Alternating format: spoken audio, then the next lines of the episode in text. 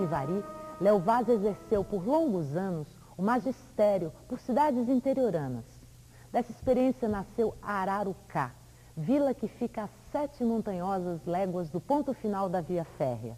É em Ararucá que se desenrola sua obra mais famosa, o romance O Professor Jeremias, publicado em 1920 e considerado pela crítica verdadeira obra-prima. É também nessa cidadezinha que vive, nasce e morre o Grêmio, como tantas outras entidades que brotavam para reunir as capacidades artísticas locais, sempre com vida curta, mas repleta de incidentes e acidentes. A pena do autor se compraz em mergulhar nesse dia a dia interiorano da época e em nos dar os horizontes de uma sociedade anterior ao advento da televisão, cujas antenas dominam hoje a topografia física e intelectual desses centros urbanos. Naquele tempo, em Ararucá, era coisa simples a fundação de um grêmio literário. Ou de uma sociedade recreativa, dançante, esportiva ou de qualquer outro intuito. Estava a gente à esquina, em alguma tarde de discussão, versando a arte, a moral, a literatura, a religião, o extremo oriente e outros assuntos mais ou menos embicantes nos interesses araracauenses, quando a prosa de repente morria de tudo. Ficávamos então ali, ruminando em silêncio, os últimos silogismos, quando algum de nós, de digestão mental mais rápida, irrompia. Por que não fundamos um grêmio literário aqui nessa terra? Os outros respeitados concordavam. É verdade. Por que não? Fundamos? Sim, uma sociedade literária com um gabinete de leitura e um salão para conferências em Ararucá. Em Ararucá há elementos. Eu, você, o Juca da farmácia, o Bernardino do primeiro ofício. E... Quem mais? O Maneco. Que Maneco? O Maneco Borba, da loja do Abrão. Ah, o quê? Um cacheiro? Sim, ele é cacheiro, mas lê muito e lê em francês até. Bem, vá lá, o Maneco. Mas só ele. Pois não. Ainda o Belmiro? O das charadas? Não, Tonico, além das charadas, ele faz versos bons. Ainda outro dia mostrou-me um soneto, A Mágoa da Pedra. Bem, bem, bem, bem, bem, bem, bem. O Belmiro também. Mas chega, hein? Já a gente de sobra. Se começarmos a enfiar todo mundo, ficava então resolvida a fundação. Era lembrada e logo solicitada para a sessão inicial a sala do Clube Republicano e o jornal de Ararucá, a trombeta, estampava na sua primeira sortida a notícia auspiciosa. Diversos rapazes da nossa melhor sociedade cogitam a fundação de uma associação literária e recreativa com o louvável fim de promover o desenvolvimento literário e artístico do nosso meio, bem como de estreitar as relações sociais da nossa terra, oferecendo saraus musicais e conferências Aqui não há de faltar o apoio do magnânimo povo araracauense, etc, etc, etc. De fato, a primeira reunião, a sala do clube enchia-se de gente. O Castro, redator da trombeta, era aclamado presidente provisório e convidava para o secretário Bernardinho do primeiro. Após o que, expunha os fins da reunião e depois que os oradores obrigatórios de Ararucá tinham de todo vasculhado o assunto, declarava-se fundada a associação, passando-se a eleger a diretoria de verdade. Por fim, escolhia-se uma comissão para elaborar os estatutos. Que delícia ser desta comissão. Que delícia ser-se dessa comissão. O seu primeiro gesto uma vez escolhida, era agradecer a esposa. O segundo era marcar o dia para a reunião elaborativa. Por último, pedir um prazo para a apresentação do trabalho, o que era imediatamente e generosamente cedido, conforme manda a praxe. Depois disso, a Assembleia dispersava-se. No dia marcado, na salinha que servia de redação à trombeta, reunia-se pela primeira vez o conclave para assentar as leis que regeriam a nova corporação. Cada membro da comissão levava nos bolsos quantos estatutos de filarmônicas e clubes tinha na casa ou na gaveta e sentados em torno da mesinha, as tesouradas e a goma arábica, iam alinhavando capítulos, artigos, alíneas e parágrafos únicos, até que o Grêmio todo ficasse ali previsto e combinadas todas as penas para os possíveis delitos de diretores e consórcios.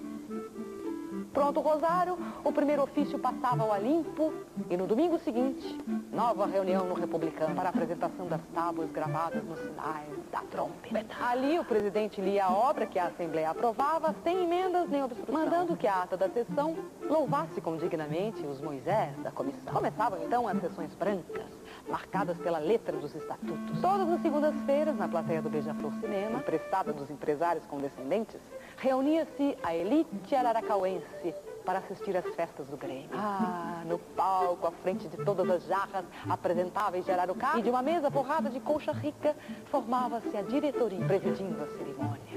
Ao lado, atrás de uma mesinha de um copo d'água, o conferente. Após a apresentação e as palmas receptivas, lia a sua perlenga com muito proveito para a cultura daqueles cérebros cheios de boa vontade. Um a um, todos os intelectuais de Ararucá iam assim conferindo os mais variados e sugestivos temas em palestras que a trombeta estampava em seguida, para o uso da parte do auditório menos favorecida da acústica. E os programas comportavam sempre, além da conferência essencial, vários números acessórios de rabeca e recitativos poéticos. A rabeca estava a cargo da dona Marianinha, filha prendada do promotor público, e os recitativos, ao de quem quer que estivesse versalhada, inédita na gaveta e a desejasse transmitir à posteridade. Ah, era uma delícia nos primeiros tempos. Era o renascimento da cultura municipal, conforme afirmava a trombeta. Mas aconteceu o que sempre acontece a todos os grêmios, em todos os ararucás do mundo. Morreu. E o que é pior, não morreu de morte natural. Foi o caso que o Juca da farmácia teimava nos últimos tempos em proteger os seus parentes e amigos, reservando-lhes lugares especiais no beija-flor. Enquanto que os estatutos estatuíam muito liberalmente, cada um se apoderasse dos lugares, as conferências, à medida que fosse chegando ao salão, o que era uma sábia maneira de preservar os piores para castigo dos retardatários. Mas o Juca usava o truque de marcar as primeiras filas de cadeiras com os lenços dos seus protegidos. O que em Ararucá significava apropriação temporária, mas insofismável do móvel. Aliás, não lhe cabia o mérito da invenção.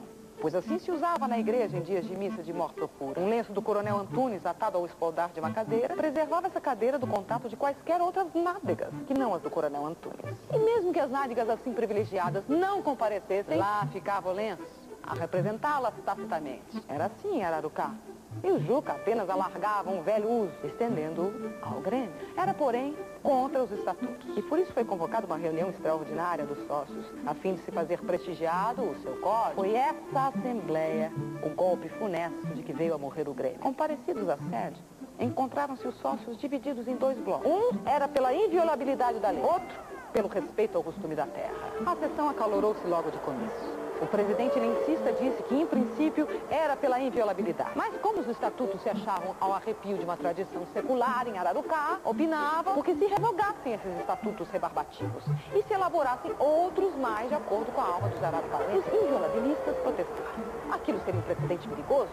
Assim sempre se cometeriam todos os abusos imagináveis? Outros marraram que não que não admitiam a reforma. Ou ficava tudo como dantes e o Juca renunciava ao lenço, ou deixavam a sociedade.